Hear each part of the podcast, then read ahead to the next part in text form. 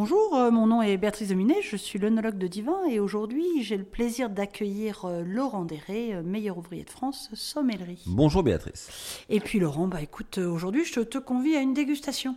C'est une très belle idée.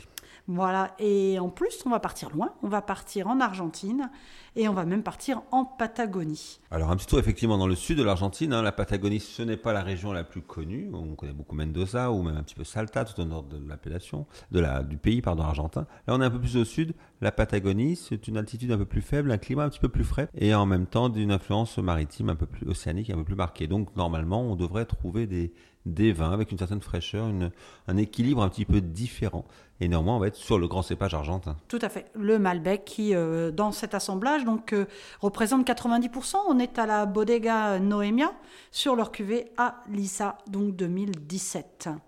On peut apprécier déjà une robe hein, avec une, une, belle profondeur, des, euh, pas, pas, pas, d'une, pas extrêmement sombre, mais néanmoins une, belle profondeur grenade, des reflets légèrement violacés. On voit qu'on est encore sur la jeunesse. Aucun défaut apparent, c'est plutôt très, très attirant comme, comme couleur de vin. Oui, tout à fait. Moi aussi, j'étais sur, vraiment sur ces couleurs-là de grenat. Et au niveau du nez, oui, tu parlais de, de fraîcheur. Moi, alors là, ça me parle complètement. On est sur. Euh, je trouve qu'à la fois des notes de fruits, mais c'est presque encore du fruit frais. On n'est pas sur un côté euh, confit ou confituré. On est aussi sur des notes légèrement un peu euh, mentholées, euh, végétales dans le bon sens du terme, sur ce côté fraîcheur. Euh, oui, moi j'aime beaucoup ce côté un peu noyau de la cerise, ce côté fruits frais, euh, légèrement acidulé, comme, euh, comme on pourrait le trouver sur du cassis.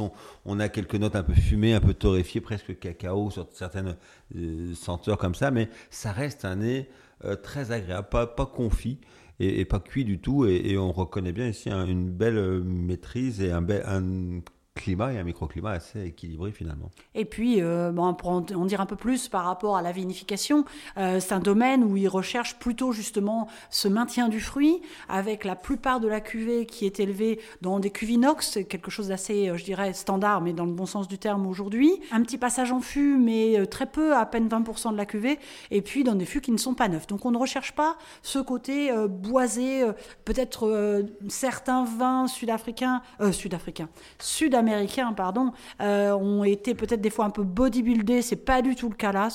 C'est plutôt sur la fraîcheur. Je sais pas, en bouche, toi, ce que tu as non, retrouvé. Tout à fait. On est sur un Malbec tout à fait équilibré, au nez comme en bouche. En bouche, l'attaque est fraîche. L'évolution en, en, milieu de bouche, euh, on a une approche très, très délicate, très onctueuse. La matière tannique est finalement euh, présente, mais sans aucune aspérité, sans aucune puissance. On peut pas dire qu'on soit sur un Malbec marqué par la puissance.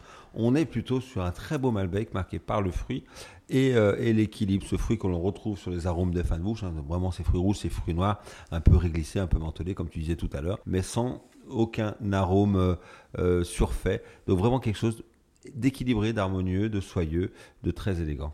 Et belle persistance aussi en bouche, hein, ça garde, on l'a, moi je l'ai déjà recraché depuis euh, au moins presque une dizaine de secondes, et je l'ai toujours, et sur ces notes de fraîcheur. Donc c'est intéressant parce que c'est vrai qu'on pense souvent Malbec sur des vins un petit peu euh, étoffés si on pense à nos vins euh, du sud-ouest, ou là justement sur l'Argentine, et en fait c'est de se dire aussi que suivant la vinification, bien sûr, ce cépage peut nous apporter aussi des cuvées, tout en fraîcheur, tout en élégance, tout, et en même temps avec une très belle persistance.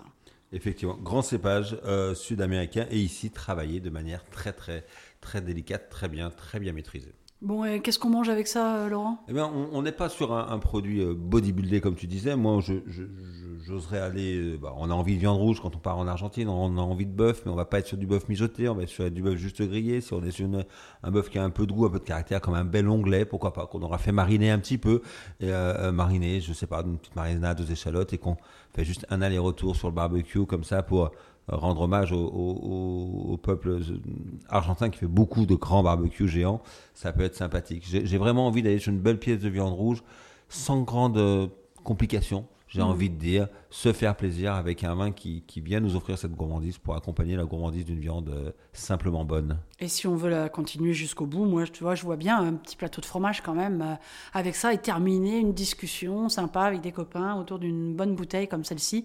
Et puis d'aller euh, picorer euh, dans un plateau de fromage qui accompagnerait bien ce vin, je pense. Oui, c'est un vrai vin de copain, un vrai vin de partage, très accessible au niveau gustatif et en même temps parfaitement équilibré et très bien fait. Ça va plaire aux, plus novices comme aux plus, euh, aux plus pointus des dégustateurs.